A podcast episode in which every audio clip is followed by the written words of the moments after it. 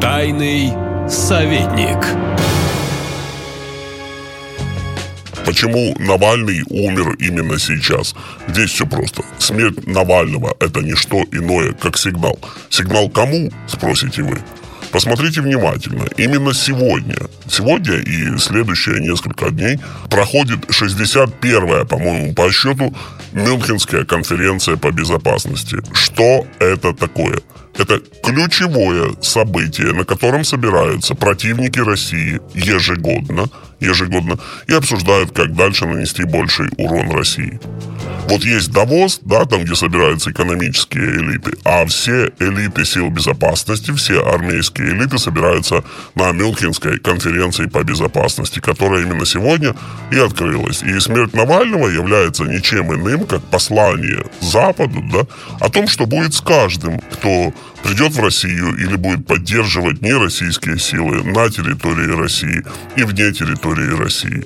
Знаете, как пишут в фильмах, что все совпадения случайны, это тот случай, когда можно сказать, что такие совпадения не случайны. Понятное дело, что скорее всего, Алексей Навальный никогда бы больше не вышел из тюрьмы, да.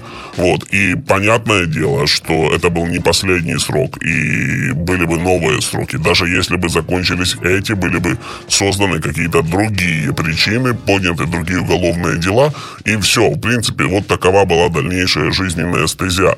Но э, понятно, что все это произошло в результате чудовищной стратегической просто ошибки, стратегического просчета его команды, которая отпустила его из Германии в Россию после отравления. Это все ясно.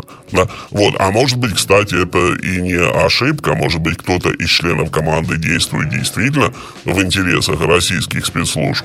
Очень много открытых вопросов, которые так и останутся открытыми, потому что теперь это не имеет никакого значения. Что будет с телом Навального? Смотрите, какие варианты.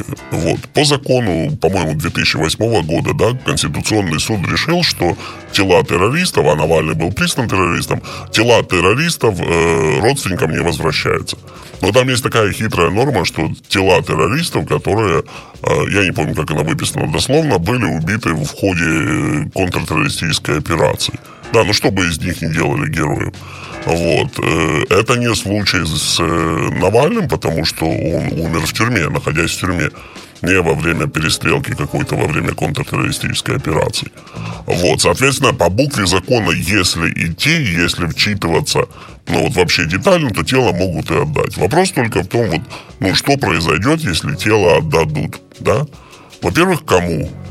Ну, серьезно, вся семья находится за границей. Соответственно, появляется вариант отдать тело семье для погребения за границей.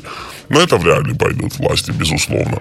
Потому что, ну, что покажет зарубежное вскрытие, никто не знает. Скорее всего, покажет что-то очень-очень нелицеприятное.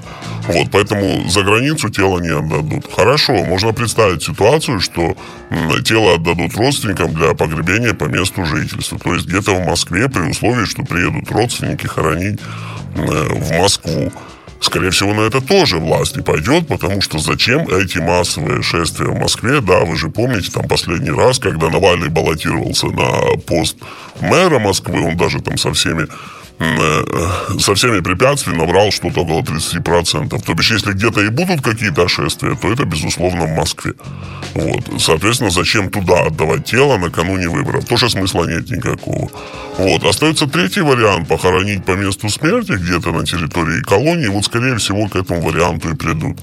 Вот. Э, местом массового паломничества, естественно, э, это захоронение не станет, потому что сколько там, 20 километров до полярного круга, холодно, не наездишься, далеко, дорого. Вот этот третий вариант мне кажется наиболее реалистичным в текущих условиях. Наша лента. Сообщаем, действуем, помогаем.